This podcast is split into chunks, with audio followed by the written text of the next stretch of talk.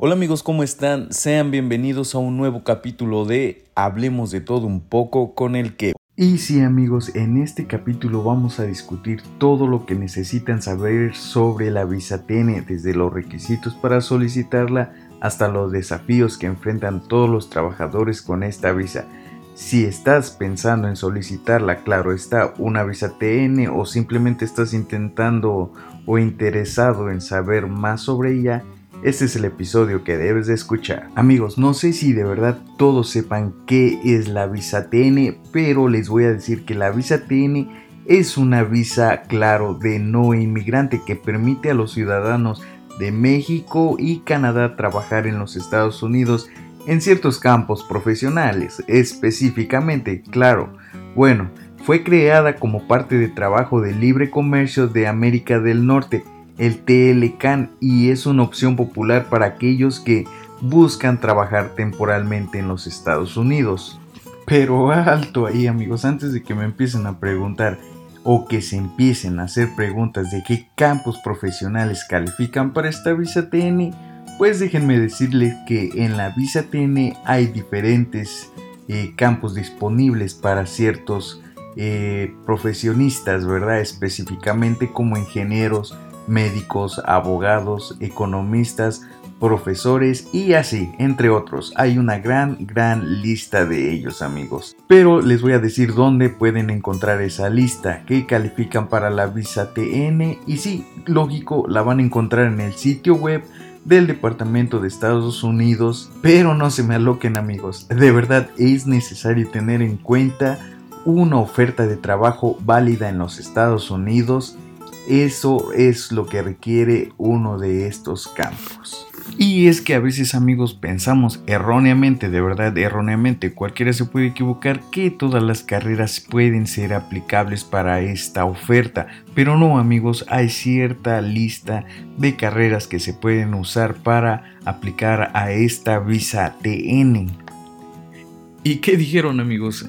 Este perro ya se olvidó de darnos los requisitos que se ocupan para esta visa. No amigos, para solicitar la visa DN debes de cumplir con ciertos requisitos. Estos incluyen tener una oferta de trabajo válido en los Estados Unidos, tener un título universitario o una certificación profesional, claro, en un campo de, eh, que califique para, para esta visa amigos y claro, tener la intención de regresar a tu país de origen una vez que se haya vencido esta visa, porque la mayoría de nosotros viene y pues ya se quiere quedar acá, ¿verdad? Pero muchos no, muchos venimos con la idea de desarrollarnos un poco más, más los que somos más jóvenes, ¿verdad? Y después pues ya regresarnos a nuestro país de origen, que pues la mayoría somos de nuestro preciado y queridísimo México. Entonces, pues hay que tener mucho en cuenta ese, ese lado, amigos, para que no vayamos a tener problemas. Amigos, también es súper, súper importante tener en cuenta que la visa TN es temporal y no se puede renovar, por lo que pues es necesario regresar a nuestro país una vez que se haya vencido, pero aquí va la duda que muchos tenemos. Muchos hablan de que sí se puede renovar o muchos dicen que no. La verdad, sí se puede renovar, es a lo que se refieren, pero que tienes que salir a tu país e ir a la embajada a renovarla. Eso es lo que la mayoría dicen que es mejor, porque la verdad es un rollo estar yendo a la embajada de aquí luego te cobran mucho más dinero a que regreses a tu país y lo hagas de nuevo. Oh, oh amigos, pero llegamos a un tema súper, súper importante que trata sobre los desafíos que los visa TN pasan al, al obtener esta visa.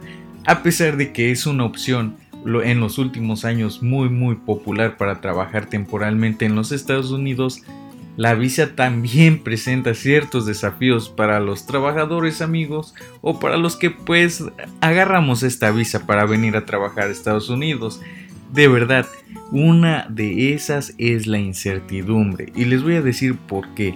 Porque muchas empresas se aprovechan de los ah, trabajadores con con carreras, ya sea porque los traen profesionalmente, ustedes son ingenieros o doctores o lo que sea, pero más ocasionalmente surge en las ingenierías, donde te traen para desarrollarte como ingeniero pero terminas siendo un obrero más en las líneas de producción o trabajando como, por ejemplo, a los médicos veterinarios, cuidando literalmente a los animales, así eh, como si fueras en una granja, no sé, tal cual.